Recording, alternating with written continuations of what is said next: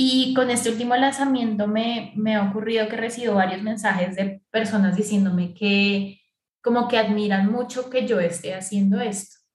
Eh, esto sí, de, seguir el sueño, de, de, seguir haciendo música. Y a mí eso me conmovió un montón, eh, pero también me deja como pensando de dónde viene eso, el, como esa admiración, porque pienso que es algo que que todos deberíamos hacer. O sea, sé que no es sencillo, sé que requiere de mucha paciencia, mucho trabajo, pero sí, o sea, lo, lo que hago, que, que sigo haciendo y que las personas me siguen alentando a hacerlo, por ahora es, es seguir haciendo música. Hola, mi nombre es Luisa Vanegas y a pesar de tener una vida llena de amor y privilegios, desde muy joven tuve momentos de ansiedad y de hacerme preguntas como ¿de qué se trata la vida? ¿Cómo puedo ser más feliz? ¿Y cómo puedo encontrar un propósito que le dé sentido a mi vida? Desde hace cuatro años comencé a introducir cambios en mi día a día que me permitieron responder estas preguntas y vivir de una mejor forma que antes.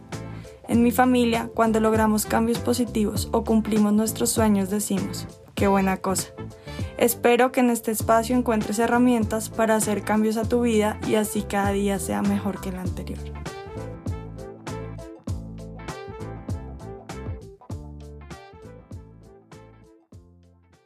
Hello, hello, bienvenidos a otro episodio de mi podcast. Estoy muy emocionada de la entrevista que les traigo hoy. Amé hacerla, amé editarla, todo ha sido lo máximo. Para mí Natalie es mi ejemplo y esto es lo que ella me dijo cuando le pedí que se escribiera.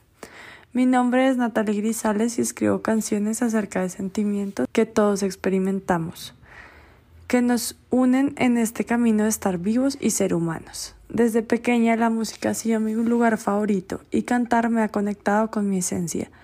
Así que poder hacer canciones que inspiren esas mismas emociones en otros corazones es un sueño hecho realidad. En 2022 lancé mi primer EP, Cada cosa que he callado. Y ahora estoy trabajando en nueva música con sonidos y letras que me llenan el alma. Gracias por escucharme y por escuchar mi música. Gracias por construir esta historia conmigo. Bueno, sin más preámbulos, los dejo con mi entrevista con Natalie Grisales. Hola Natalie, ¿cómo estás? Qué alegría tenerte acá en el podcast. Qué buena cosa, bienvenida. Hola Luisa, muchas gracias por la invitación. Sí, qué buena cosa estar acá. Qué chévere, no, yo estoy muy feliz de que estés acá porque yo venía pensando cuando venía aquí al estudio de grabación como, wow, voy a entrevistar a Natalie, que definitivamente ha sido como una heroína mía toda la vida. Eres la hermana mayor de una de mis mejores amigas del colegio. Y mm, para mí Viviana siempre fue un ejemplo, mi amiga siempre fue un ejemplo como de fortaleza, de lo que yo quería hacer cuando grande, de, muchas cosas bonitas y positivas. Y tú siendo la hermana mayor, efectivamente, pues uno ve a, los hermanos mayores de los amigos como, como sus héroes. Entonces, efectivamente ha sido una heroína mía toda la vida. Y que tú estés cantando, me parece muy bien porque siempre disfruté mucho escucharte cantar en el colegio y en otros espacios. Y lo veo como parte de tu propósito en la vida y de quién eres, entonces que estés cumpliendo ese sueño, supongo que es un sueño, lo estoy asumiendo, pero lo veo de ser cantante me inspira mucho, me inspira mucho y cuando vi que estabas haciéndolo realidad, porque ya es una realidad, eres muy buena cantante, eh, dije, tiene que estar en qué buena cosa y tiene que estar en este podcast, entonces muchas gracias por estar acá. No, gracias a ti por ese saludo tan increíble. pues sí, es, muy chévere por lo que tú dices, que nos conocemos desde hace mucho tiempo a través de Vivi. Y también es cierto lo que dices, Vivi es una persona con, con mucha fortaleza, con muchísima resiliencia. Supongo que de alguna manera las dos hemos aprendido eso, también la vida nos ha enseñado y bueno, muy, muy bonito poder pues transmitírtelo y también pues charlar en este podcast de, de varias cositas. Claro que sí. Bueno, bueno, cuéntame cómo, cómo es la historia de cómo llegaste a ser cantante, que debe ser súper interesante y súper larga, pero acá estamos para escucharla. Sí, no, la historia corta es que yo soy cantante principalmente porque mi mamá también. Entonces, desde muy chiquita, digamos que esa fue la influencia. En mi, en mi casa hay videos de yo chiquitica, mi mamá me vestía y me ponía el micrófono, me ponía a cantar. Entonces, digamos que para mí ha sido como algo de toda la vida. Hay gente que cuenta como que no, la primera vez que canté y la gente se dio cuenta que yo cantaba bien, pasó eso y lo otro, y para mí no. Para mí cantar siempre ha sido muy natural y pues desde muy chiquita se me inculcó hacerlo. Entonces, pues sí, la música digamos que siempre ha hecho parte de mi vida y pues ha sido una pasión siempre. Entonces, pues conforme fui creciendo, eh, fui aprendiendo música de diferentes maneras, tomando cursos de diferentes formas, eh, aprender a manejar el piano, a componer, a cantar y también hice parte de diferentes agrupaciones musicales. Ya más grande, entonces quise montar, eh, como formar bandas para hacer música propia y lo intenté un par de veces, pero esas bandas se, se disolvieron eh, yo seguía con ganas de hacer música propia, entonces ya decidí lanzarme como solista. En ese momento empecé entonces a componer mi propia música y, a buscar entonces cómo empezaba uno en este mundo, pues en esta industria, ya teniendo mi música, eh, empecé a buscar productores y bueno, digamos que ya se meten un poquito en el medio y una cosa se empieza a enlazar con otra. Y bueno, seguimos entonces en, en este sueño, así como tú dices, de de cantar y de llevarle a las personas mi música. Qué bonito, qué chévere. Pero te preguntaba también, porque yo la última vez que hablé así contigo de cosas súper importantes y profundas, estabas estudiando economía, estabas empezando a estudiar economía y nos estabas contando la historia de la economía y te juro que cuando me contaste eso yo dije, voy a estudiar economía, esto se ve muy chévere. Entonces, tú no estudiaste música, estudiaste economía. Y mm, he traído a, este podcast muchas personas que, que tienen como esa dualidad en su vida, como que tienen una carrera o tienen un trabajo, tienen algo que les da como, no sé, como un soporte económico, pero también tienen la pasión y el sueño y también lo desarrollan. Entonces quería saber un poco de esa parte, como eh, si terminaste economía, qué pasó, eh, estás trabajando solo en tu proyecto musical, tienes otro trabajo, cómo, cómo se ve hoy la, la vida de Natalie en cuanto a esa carrera con la que empezaste en la universidad. Eh, pues sí, hoy en día es como tener una doble personalidad. Yo efectivamente estudié economía, eh, terminé el pregrado y también hice la maestría. Em, y, bueno, afortunadamente me gustó la carrera, creo que es muy diferente a lo que pensaba al inicio em, y afortunadamente ya con la maestría digamos que lo pude ajustar a algo que me gustara más a mí, pero mira, o sea, me gusta mucho lo que me cuentas como de que te acuerdes de, de, que yo estaba hablando como de la historia de economía y que fue algo que te llamara la atención porque significa entonces que pude transmitir algo que, que yo estaba sintiendo, bueno, y que, pienso al día de hoy, a mí la economía me gusta lo que tiene que ver con historia de la economía me gusta un montón. De hecho, cuando estuve estudiando, digamos que la mayoría de las personas se enfocan en cosas más como de macroeconomía o finanzas. Yo me iba más por el lado de filosofía e historia. Em, entonces, sí, eh, digamos que en eso fue un poquito diferente, pero sí eh, me gustó la carrera, lo que te digo, hice el pregrado y la maestría. Y efectivamente hoy trabajo, eh, digamos, en algo alejado de la música, trabajo en la empresa de mi familia, en la parte administrativa. Entonces, digamos que tal cual como aplicar exactamente lo que aprendí en la carrera, probablemente no, pero sí las herramientas que, que me dieron. O sea, sí creo que en, en el trabajo que, que desarrollo en mi día a día en la empresa es, fue vital haber estudiado economía para poder desarrollarlo bien, porque sí me dio herramientas que sí utilizo en mi labor. Em, y también para poder hacer música, pues para mí es esencial tener este trabajo porque me da los medios para poder desarrollar música, porque también eh, me da, pues es un trabajo que me da un horario flexible, eh, que también me permite entonces tener tareas, eh, actividades alternas al trabajo mismo. Entonces sí, o sea, hoy en día mi vida es dividida entre entre ser economista, ser cantante, siento que a veces son como, como muchas cosas. Yo también eh, vivo sola, entonces pues digamos que de, alguna manera también soy ama de casa, eh, tengo un perrito, entonces también soy la mamá del perrito, tengo vida social, entonces yo supongo que a todos nos pasa, como que a veces sentimos que son como muchas cosas las que tenemos que manejar. Eh, y entonces a veces me siento así, pero sí, Total. Sí, sé que es parte eh, esencial de mi vida, ambas cosas, o sea, tanto la economía como la música y bueno, el resto de los elementos que hacen parte de mi vida. Sí, y me siento muy identificada contigo en eso, porque yo también trabajo en una empresa familiar em, y también soy, pues tengo una eh, carrera en ingeniería ambiental que no tiene nada que ver con este podcast y evidentemente como tú lo dices, como esa pasión que sientes por la música la siento yo por el crecimiento personal y por mi emprendimiento y agradezco mucho, mucho trabajar con mi papá porque he aprendido mucho y también disfruto mucho de ese trabajo como ingeniero ambiental. También escogí algo que más o menos como que también me fuera parte de mí, que fuera, porque él es ingeniero químico y me dijo, tienes que estudiar ingeniería química para la empresa, pero yo me, re, me puse un poco rebelde y dije, Dios mío, no, yo voy a estudiar ingeniería ambiental como si fuera lo más rebelde del mundo, pero, pero sí, me sentí, me siento también bien con el trabajo que hago ahí y, y tengo también esa satisfacción de decir que puedo sacar hoy, un lunes a las 3, estamos hablando aquí, 3 de la tarde, las 2, para, para apostarle ese sueño que cada una tiene.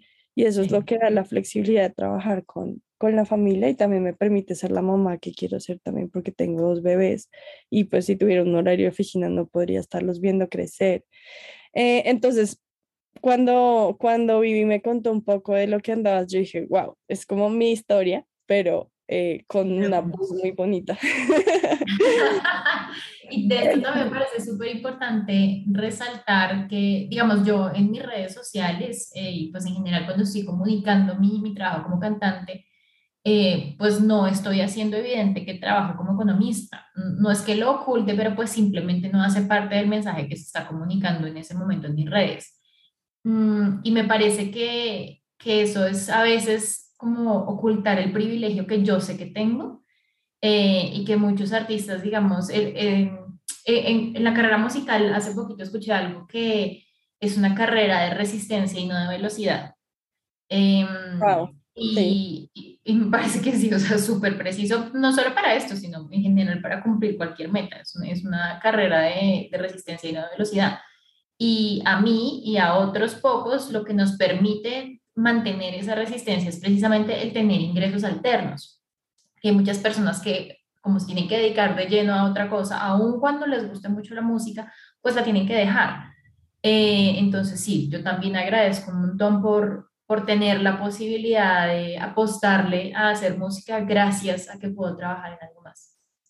Claro que sí, sí, y me pasó justo que yo estaba entrevistando a, en la primera temporada, no sé si recuerdas a Christine Benson, em, ella tiene un emprendimiento de, ella era del colegio, sí. sí, te acuerdas de ella. Ella tiene un emprendimiento que se llama 207 Gastronomía, donde hace talleres de cocina virtuales y yo soy súper fan de ella y estoy inscrita siempre en todos. Y fue muy chistoso porque grabamos la entrevista y todo y pues hablamos de lo duro que es emprender y de lo difícil que es ir creciendo de a poquitos y cuando acabó la entrevista, pues más o menos me dijo como, ah, bueno, muy chévere que sigas apostando a tu emprendimiento, no sé qué, y hace cuánto dejaste de trabajar. Y yo, no, yo no he dejado de trabajar. Entonces yo tampoco era como que publicara mucho en mis redes que tenía otro trabajo. Pero sí es un privilegio muy grande y te traigo a colación el tema contigo también es porque en entrevistas previas he tenido mucho esa, ese dilema con artistas y con emprendedores de en qué momento, eh, de, o sea, en qué momento de esa carrera que dices tuve resistencia, está bien tener otro trabajo, ¿sí? Como tengo este trabajo que me da seguridad económica y tengo este que es mi pasión, y van los dos así, como uno pedaleado por el otro y yo voy así, pero en algún momento, y lo que me he dado cuenta en las entrevistas es que cuando ya el emprendimiento o la pasión coge mucha fuerza, ya hay que soltar ese trabajo que nos está dando como ese, sí, como esa parte económica para podernos enfocar en, en la pasión y sacarla adelante. Entonces, otra chica que, vin, que vino acá al podcast me contaba, no, es que yo tuve que dejar de trabajar porque yo trabajaba en una multinacional gigante que me quitaba todo el tiempo del mundo y yo en verdad no le, no le estaba pudiendo dedicar el tiempo que necesitaba mi emprendimiento. Y hasta que no renuncié, no pude hacer crecer el emprendimiento como quería.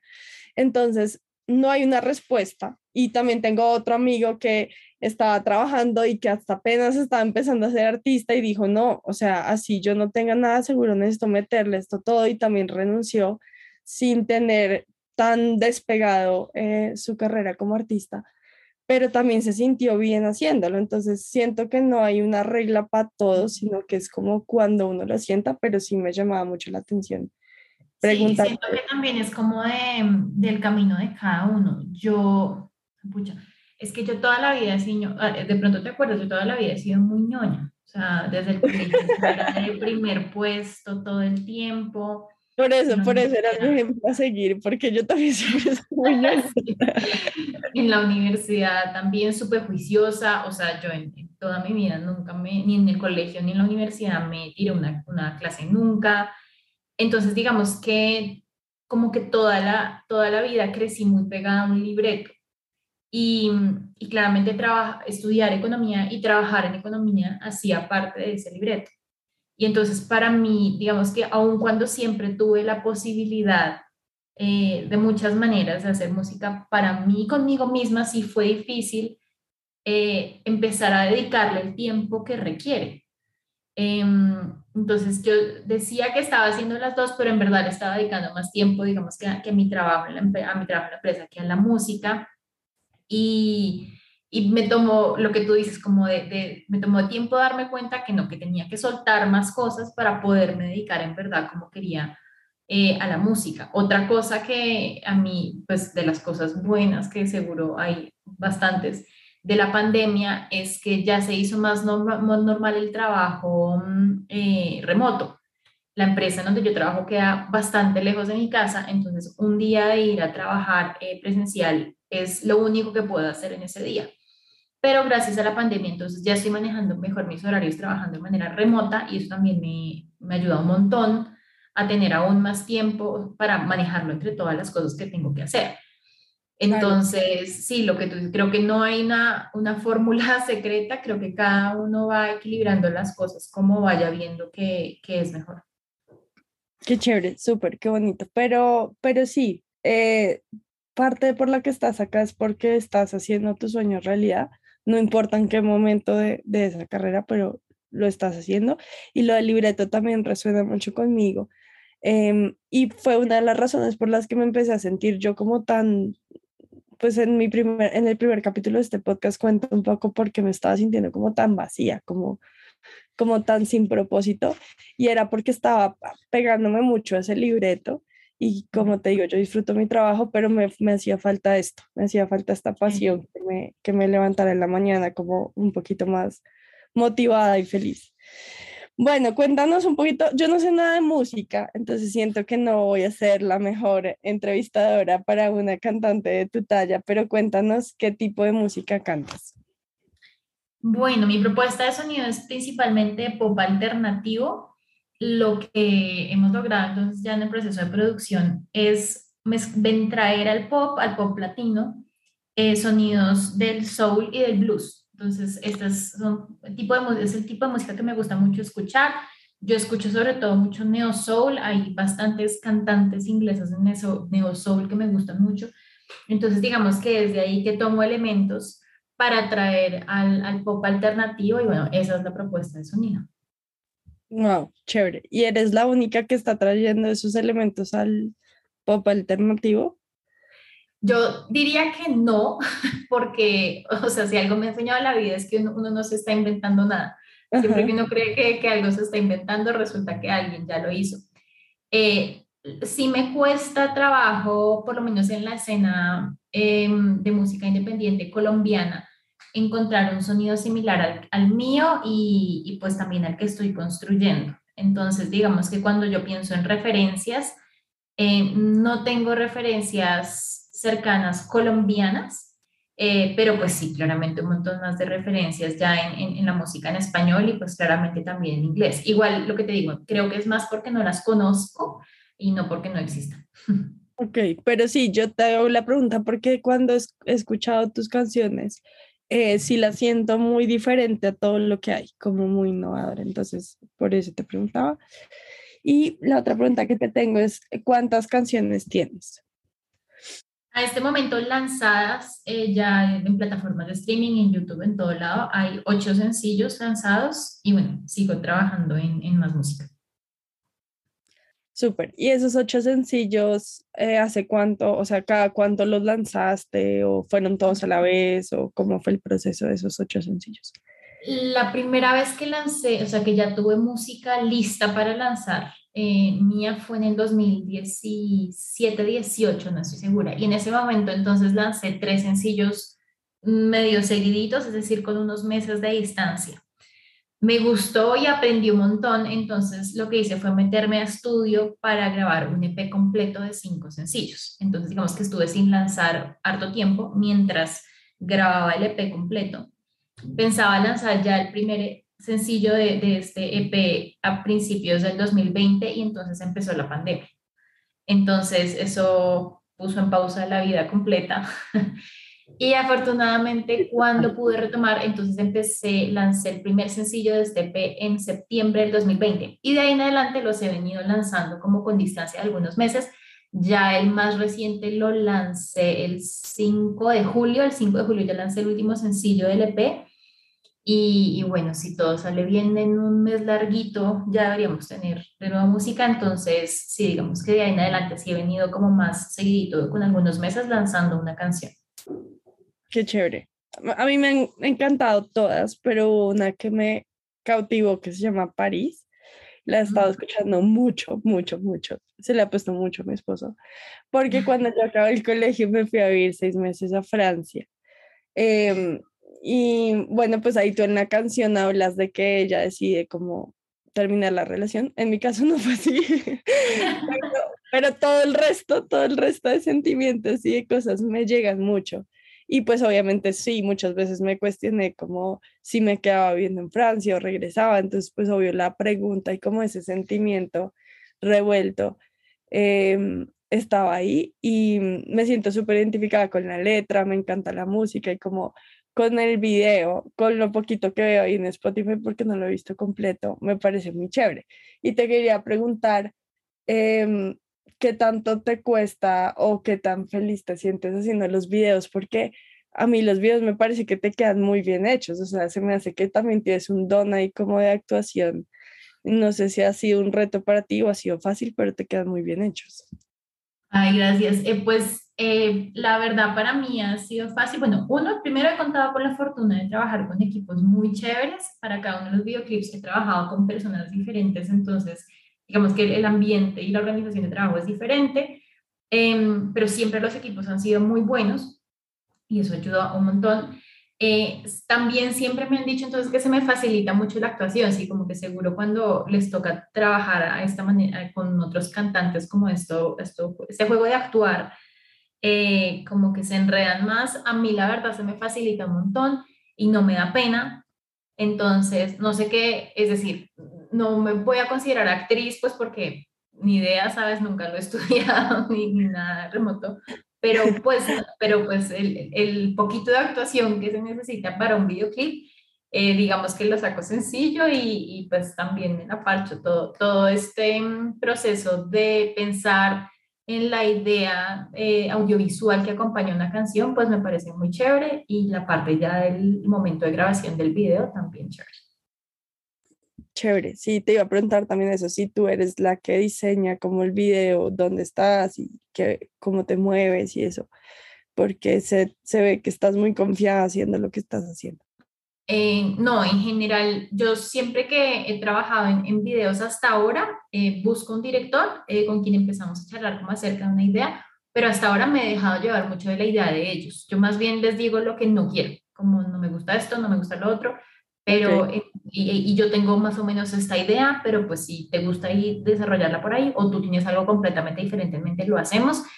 Eh, entonces, en general, siempre me he guiado más a, a, lo que se le ocurre al director, me ha gustado mucho y bueno, por ahí, por ahí nos movemos.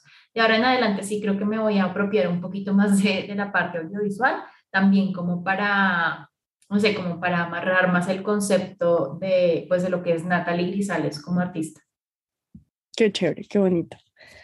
Bueno, em, ahora entrando en, el ámbito un poquito más personal, quería saber qué herramientas utilizas para ser mejor cada día. ¿Haces terapia, meditas o haces ejercicio? Eh, de, de, todas las tres que mencionas en diferentes momentos. En terapia he estado muchas veces en mi vida, eh, en este momento no, pero sí he estado en terapia de, diferentes maneras. Em, yo tuve un desorden de ansiedad, un trastorno de ansiedad varios años y digamos que fue bien difícil. Eso es otra de las cosas que digamos que puso en pausa el hacer música porque la verdad me incapacitó mucho. Eh, yo incluso estuve medicada y, y tratando diferentes cosas de diferentes maneras, entonces fueron varios años de digamos que tener que hacer todo en cámara lenta porque estaba al mismo tiempo tratando de lidiar con la ansiedad. Entonces, digamos que estoy muy em, acostumbrada a, a, diferentes tipos de terapia, que hace rato no, no, lo tengo porque afortunadamente no lo he sentido necesario, pero, pero pues en su momento fue una ayuda esencial para mí. Claro. Eh, también hago ejercicio por lo menos cinco o seis veces a la semana eh, eso también lo aprendí, digamos que ya grande, yo en el colegio no, a ver, hacía la clase de gimnasia y ya no me gustaba para nada. Pero ahora ya tengo la costumbre y bueno, ya hace parte de mi vida hacer ejercicio, me parece vital por muchas razones. Y meditar también es algo que, que hago prácticamente a diario. Em, a la meditación también llegué a raíz de, pues, del trastorno de ansiedad eh, porque se me mencionó como una de las herramientas que podía usar y entonces desde entonces he venido meditando. Digamos que la manera de meditar ha evolucionado de diferentes maneras, pero tengo una práctica de meditación juiciosa desde el 2016. Entonces, eh, sí, hago las tres y de las tres me parece que lo de meditar es esencial, la verdad es como una una práctica que ojalá todo el mundo pudiera tener porque es como un superpoder. Qué chévere. Me encanta todo lo que nos cuentas. Yo también he sufrido ansiedad desde niña y se me hace que hay mucho tabú alrededor de las enfermedades mentales o sí, de las crisis que llegamos a tener en algún momento mentales y la gente es como, ay, Dios mío, es lo peor hablar de eso, no hables de eso. Pero yo acá en el podcast he exteriorizado un montón. que a mí me parece que es que es difícil por muchas razones. Mm, en mi, en, o sea, en mi experiencia es difícil al principio porque uno no sabe qué está pasando, o sea, uno sabe que se siente mal, que hay cosas que no están funcionando y de pronto vas a un médico o algo, pero no es claro qué. Entonces, primero hay todo un proceso para llegar no solo a un diagnóstico, sino también como para que uno tenga claro consigo mismo qué es lo que está pasando. Eh, entonces, eso, eso ya te hace difícil hablar de eso porque ni siquiera sabes qué es. y me parece que una vez ya uno tiene claro qué es, eh, en mi caso, creo que yo me estaba sintiendo muy mal y tenía que llegar a sentirme mejor para poder hablar de eso. Sobre todo para darme cuenta que al momento en el que les hablo de eso, le quito peso y no solo eso, sino que es eh, seguro puede ocurrir la maravilla de que alguien más que se esté viendo afectado por lo mismo lo escuche y se sienta identificado y sepa que no está solo. Entonces, es, es, todo un proceso, pero creo que sí, por lo menos en mi caso, requerí de primero llegar a sentirme mejor para poder hablar de eso con tranquilidad. Sí, es súper normal lo que dices. Yo la verdad también desde chiquita he estado con terapia y he sabido cómo manejar mejor mi ansiedad, como dices tú, con meditación, con muchas herramientas, entenderla porque también siento que se manifiesta diferente en cada persona y, tiene como, dices tú, una raíz diferente la ansiedad. Eh, y me pasó también con el, el posparto en mis embarazos. Tuve ansiedad posparto después de mi primer embarazo, en el segundo no tanto, pero también, o sea, yo me sentía re mal, pero no sabía por qué, ni cómo, ni dónde, ni ah. cuándo. Y hasta que empecé a sentirme mejor, como dices tú, pude como hacer un poquito de retrospección de lo que estaba sintiendo.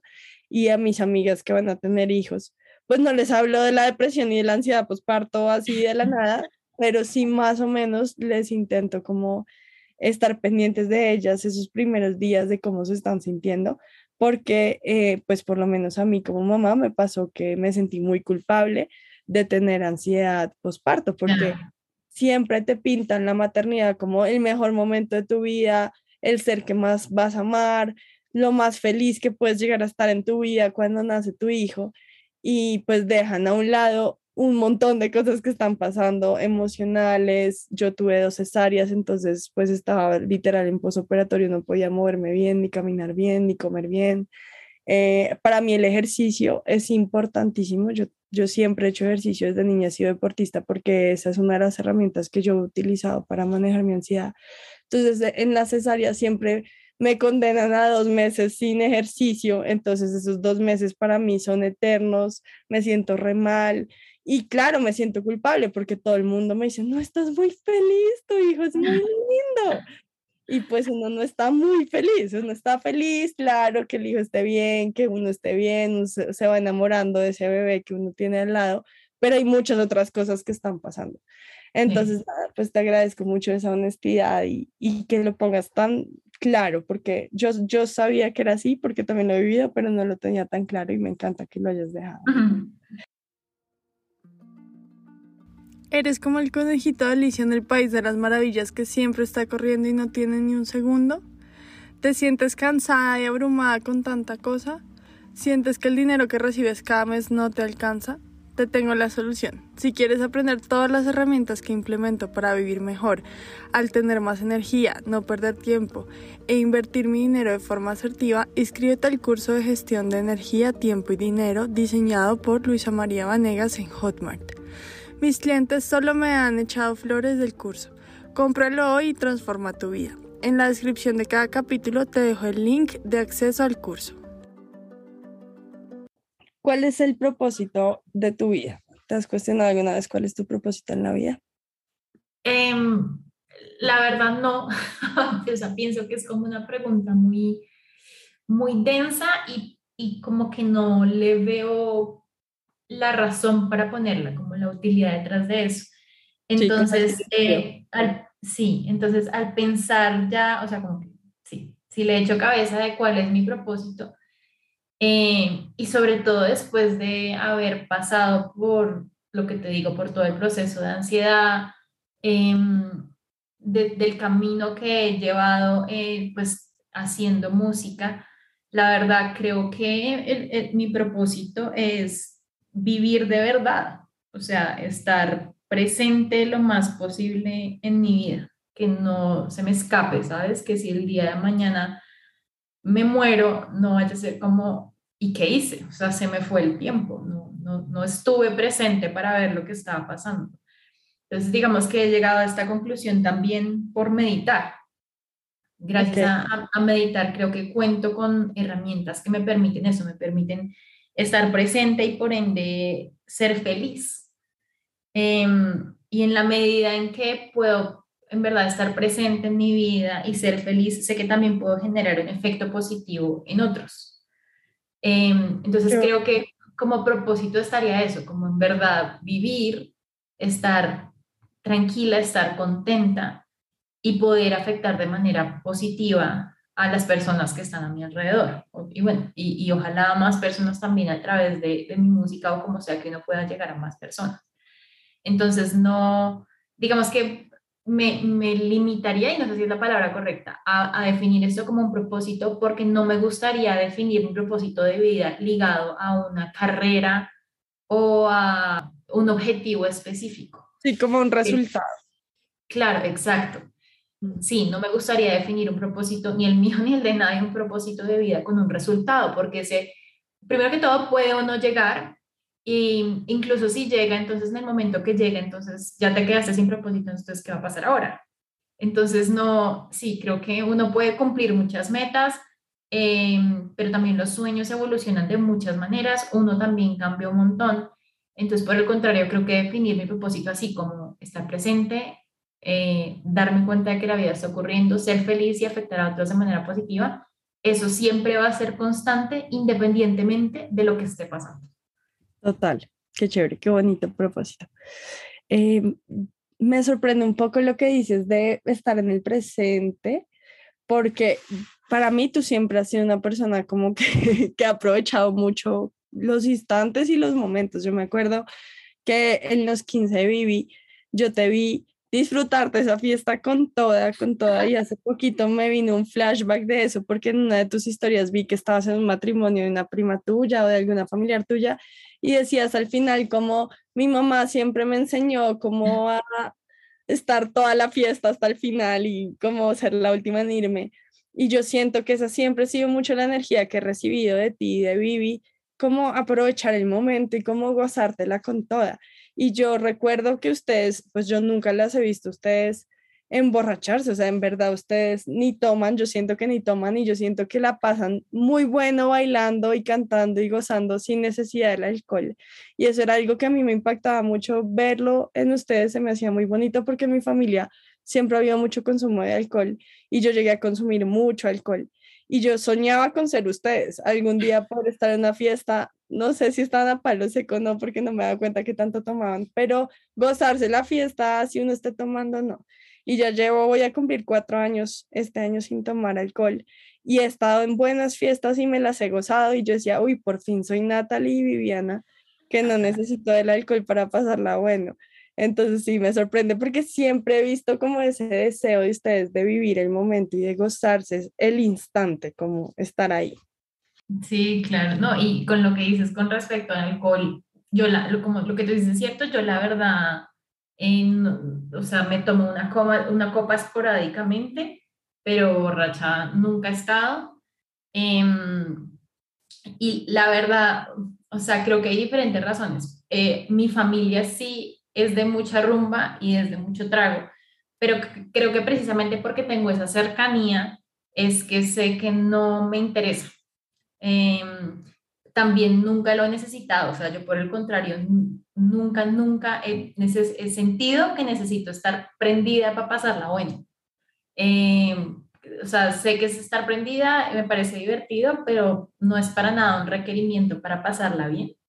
Eh, entonces, sí, creo que, mm, o sea, como que creo que mi relación con el alcohol es probablemente diferente a la de la mayoría de las personas, por lo menos en Colombia eh, porque pues sí es una sociedad donde hay mucho trago todo el tiempo, eh, y entonces a la gente sí le sorprende que uno como por elección propia no quiera tomar, como no es porque estoy... Y que estén así felices, o sea, es que son muertos de la risa y uno dice que, que se fumaron, que tomaron y no va a haber nada, no habían tomado nada. Sí, no, eso creo que sí, creo que, o sea, no sé, eso siempre ha sido algo, algo muy natural y, y pues lo, lo, que te digo, mi relación con el trago sigue siendo igual. La verdad es que no, mm, entiendo que cumple una función social, de vez en cuando me tomo una copa y la disfruto, pero más allá de eso no, ni, ni me interesa. Qué chévere, qué bonito. Sí, pues lo que te digo, por fin soy tú. mi, hermana, mi, hermana, se va a casar en unos días y, y, va a ser como esa primera boda grande que voy a estar sin tomar y, y sé que voy a ser muy feliz. Gracias por la bienvenida. Bueno, ah, ya que estamos hablando de estar felices y alegres, te quería preguntar, ¿has hecho de la felicidad un hábito? ¿Es algo que buscas tener cada día?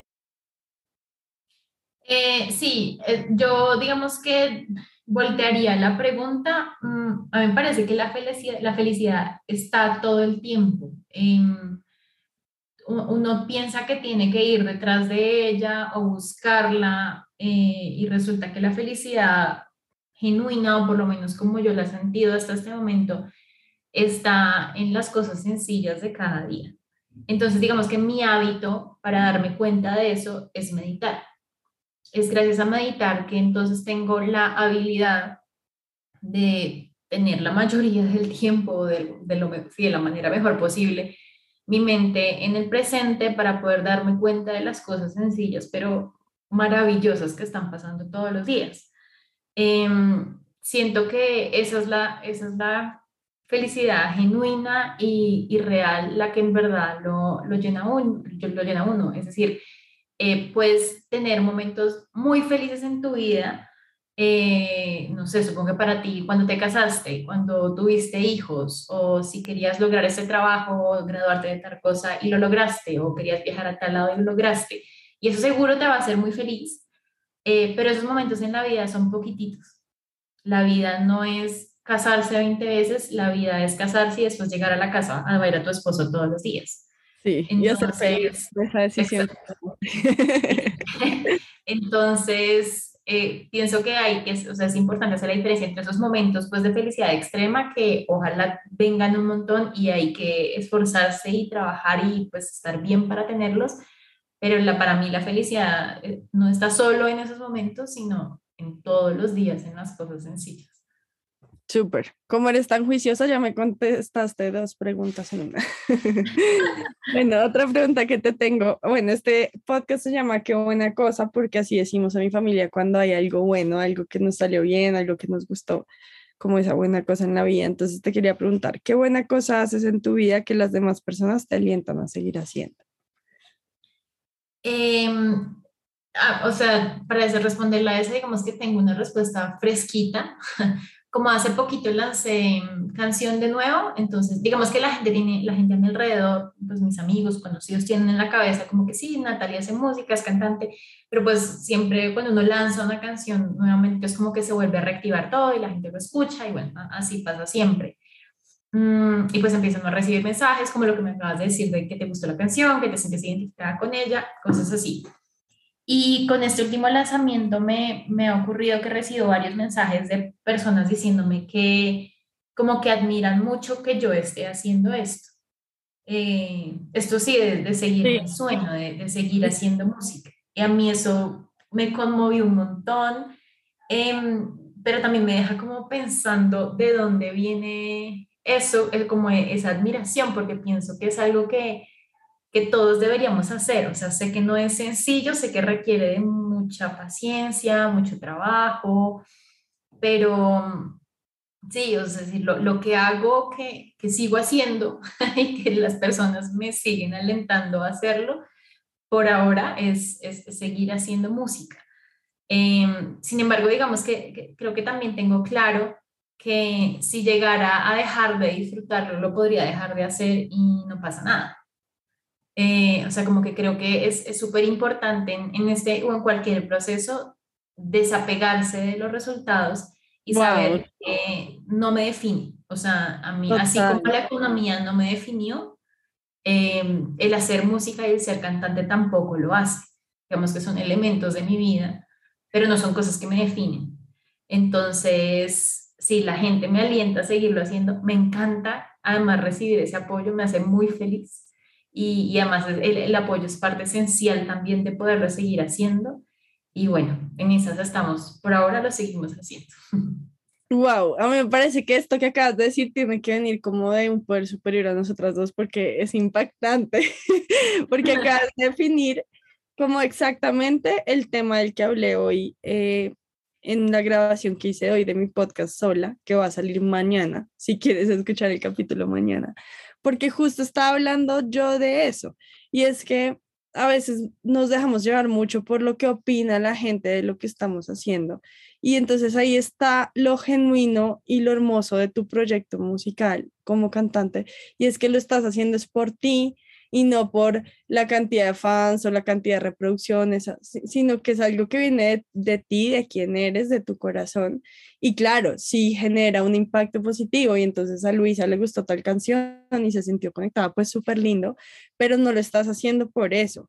Y, y eso es lo que realmente creo que genera como el éxito en un emprendimiento o en una pasión, que uno lo haga por uno mismo como y no atado tanto a un resultado. Eh, este podcast, por ejemplo, yo lo empecé a hacer por mí y lo sigo haciendo por mí, a pesar de que tenga o no tenga oyentes.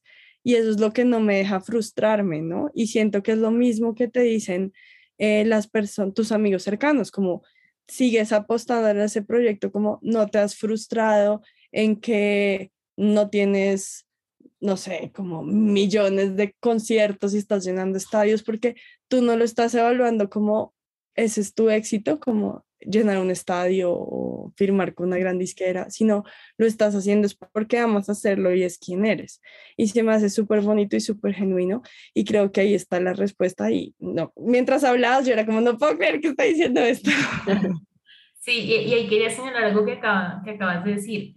Mm, también es porque es hacerlo, es ser, o sea, que lo que tú dices como ser quien eres y es verdad, o sea, hacerlo es como ser fiel a mi esencia.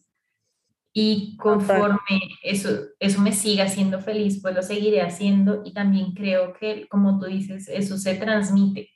Em, digamos, creo que e, es que, supongo que muchas cosas, pero en esto de hacer música, puchas, es, es de muchos aprendizajes. O sea, es que uno es el, el, gerente de su propia empresa, pero uno es todo. Uno es el cantante y el que compone y el community manager y también el que tiene que estar pendiente de las cosas legales y de cómo se va a O sea, es demasiada información al mismo tiempo y eso es algo que uno va aprendiendo a las patadas conforme va avanzando, porque no hay un curso, no hay un tutorial, nada, es, es de ir avanzando, ir aprendiendo, darte cuenta de dónde te equivocaste, ir arreglando allí.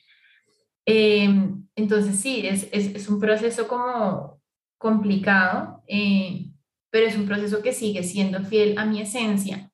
Y digamos que hoy en retrospectiva veo que en muchas ocasiones, en varias ocasiones en estos años, eh, digamos que me ha alejado de eso, me ha alejado de mi esencia por seguir instrucciones que además, instrucciones súper bien intencionadas, por si acaso.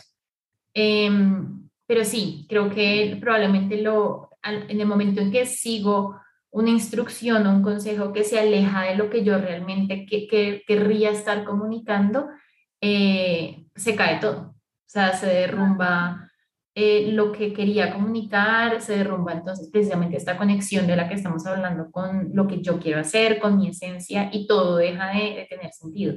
Entonces también eso tiene que ver con lo que te estaba contando hace un rato, como de que también me quiero empezar a apropiar más de la manera audiovisual, cómo se presenta la música, como que quiero que de ahora en adelante sí sea como muy exclusivamente lo que yo pienso y siento y lo que quiero expresar eh, pues nada, para seguir en esto así, conectándome conmigo misma. Qué bonito, qué chévere. No, me encanta, en serio, mañana que salga el podcast te lo voy a mandar porque Dale. me adelantaste. Menos mal, ya lo tengo grabado y sale mañana y el tuyo sale después, porque si no hubiese perdido sentido. bueno, otra pregunta que te tengo es, ¿qué buena cosa haces en tu vida que te da satisfacción a ti, así otros no estén de acuerdo con que la hagas? Mira que para eso sí, como que no tengo respuesta porque creo que soy muy afortunada en que en verdad he recibido mucho apoyo de la gente a mi alrededor con todo. Creo que con esto de ser economista o, no sé, o estudiar economía y hacer música, pues en, cualquier otro contexto a 20 mil personas les hubiera podido parecer mal. Es decir, eh, papás que no están de acuerdo, familia que lo critica, yo que sé, una pareja que tampoco le parece, los amigos criticando, no sé. Em, pero no es mi caso nunca. O sea, como te decía hace un rato, afortunadamente yo lo único que he encontrado de parte de todo el mundo es apoyo, eh, admiración, tanto con este proyecto como, y, y, también si me voy a, como a las cosas que yo hago día a día, no, pues no sé si he recibido críticas o de pronto las he recibido y me resbalan porque es que en verdad no, sabes, no tengo en mi cabeza algo que la gente me diga como que, uy, pero está como mal esto, ¿no? Y que yo diga, sabes, no me importa, igual lo hago, como que no, de pronto estoy blindada a esas cosas, pero siento que cuento con el apoyo de la gente, eh, que siempre me, me conecto y me topo con la gente que, que me ayuda a crecer y no encuentro, por lo menos en las, es decir, si encuentro obstáculos en, en, mi vida, en mi proyecto, no es debido a las personas a mi alrededor, sino bueno, pues a la vida misma como suele ocurrir, pero afortunadamente la gente a mi alrededor pues siempre ha sido un apoyo. Sí, súper. Está bien esa respuesta, la he recibido antes y es válida. es válida, a veces es un poco para cuestionarnos porque a veces no es tu caso, como dices tú, te resbala, pero hay veces que ponemos un poco en pausa sueños o metas o cosas por la opinión de los otros y, y es bueno a veces hacer esas buenas cosas por nosotros mismos, así otros no estén de acuerdo. Pero si no es tu caso, está genial. Y la última pregunta que te tengo, que me da mucha tristeza porque la he pasado muy bien en este rato, es, ¿cuál es tu primer recuerdo? Esa me parece muy difícil esa pregunta, la verdad, porque no, o sea, no sé si tengo claro el primero, primero, pero entonces me, me puse a pensar em, y tengo recuerdos muy claros de cuando mi hermana nació. Em, nosotros nos llevamos cuatro años y medio, entonces eso quiere decir que yo, esa era la edad que yo tenía, probablemente en mis, mis primeros recuerdos. eh, desafortunadamente no son buenos porque es que yo era... Me siento muy identificada, yo también soy hermana mayor, entonces tranquila. Yo era hija única, nieta única, sobrina única, o sea, el mundo giraba a mi alrededor. Cuando llegó mi hermana, mi sentimiento o el recuerdo que yo tengo era de confusión total, porque era entender que yo ya no era el centro de atención, eh, eh, había alguien que me estaba como robando algo, por decirlo de alguna manera, y yo en verdad no le encontraba el interés a eso, o sea, era un bultico. claro, lloraba y... Sí, como, pero... Poco. Sí, entonces digamos que cuando pienso en esos, me acuerdo mucho de verla, como de tratar de entender qué estaba pasando, de sentirme aislada de alguna manera, aun cuando sé, pues, que mis papás hicieron todo lo posible para que no fuera así, pero pues supongo que es una reacción completamente natural. Em, afortunadamente hoy Viviana y yo nos la llevamos muy bien. No solo eso, sino que también tengo un recuerdo muy vivo de, de cuando después de esta confusión y también como rabia con ella, eh, me di cuenta de que la quería porque un día estaba llorando eh, porque le tuvieron que quitar los chupos y a ella le encantaba ese chupo y se sentó a llorar y a pedir el chupo y no se lo podían dar pues porque el doctor había dicho que no y entonces me acuerdo mucho de ese momento y de verla y darme cuenta que la quería, o sea, como que no quería que estuviera sufriendo. Eh, entonces sí, como que si pienso en mis primeros recuerdos, muy probablemente están, están ligados a esto y de ahí en adelante pues ya como que tengo hecho cabeza y me acuerdo de muchas cosas en, en el colegio, me acuerdo del primer día de colegio, eh, me acuerdo de hacer cosas con mi mamá, pero sí, probablemente desde los primeros sea cuando mi hermana nació.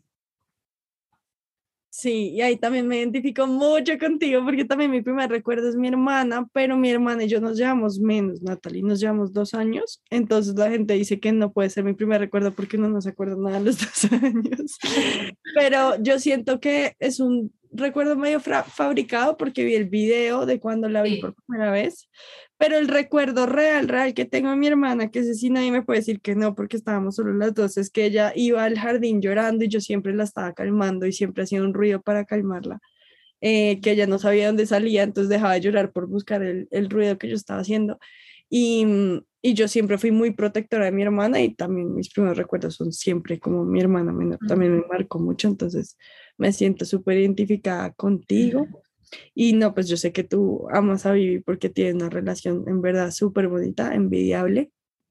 Y nada, pues me encanta que hayas compartido todo esto.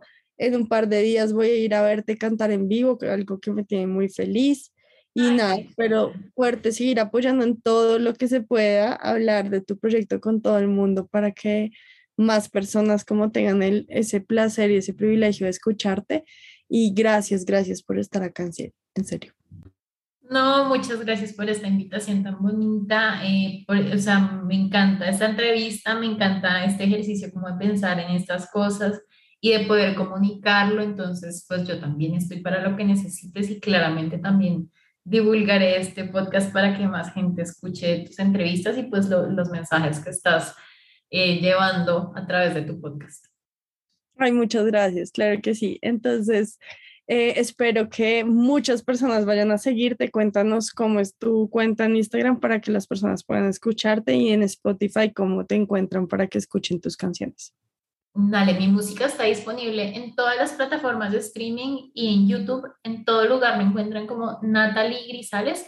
Natalie se escribe N-A-T-A-L-Y, Grisales. Así encuentran mi música en plataformas de streaming y en YouTube. Y en Instagram me encuentran como Natalie-Grisales.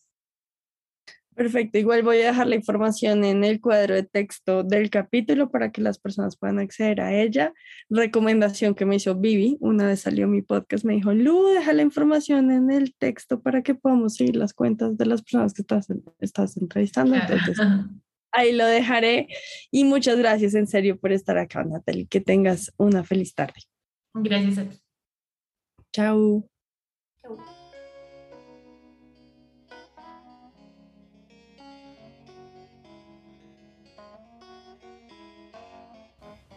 Gracias por escuchar. Si te gustó este episodio, por favor califícalo, deja un comentario lindo y compártelo en tus redes. Si lo haces, puedes concursar para ganarte la suscripción gratuita a uno de mis retos. Deja tu cuenta de Instagram en el comentario para poder contactar al ganador. Sígueme en Instagram en mi cuenta arroba lulu.bane.par. ¡Chao!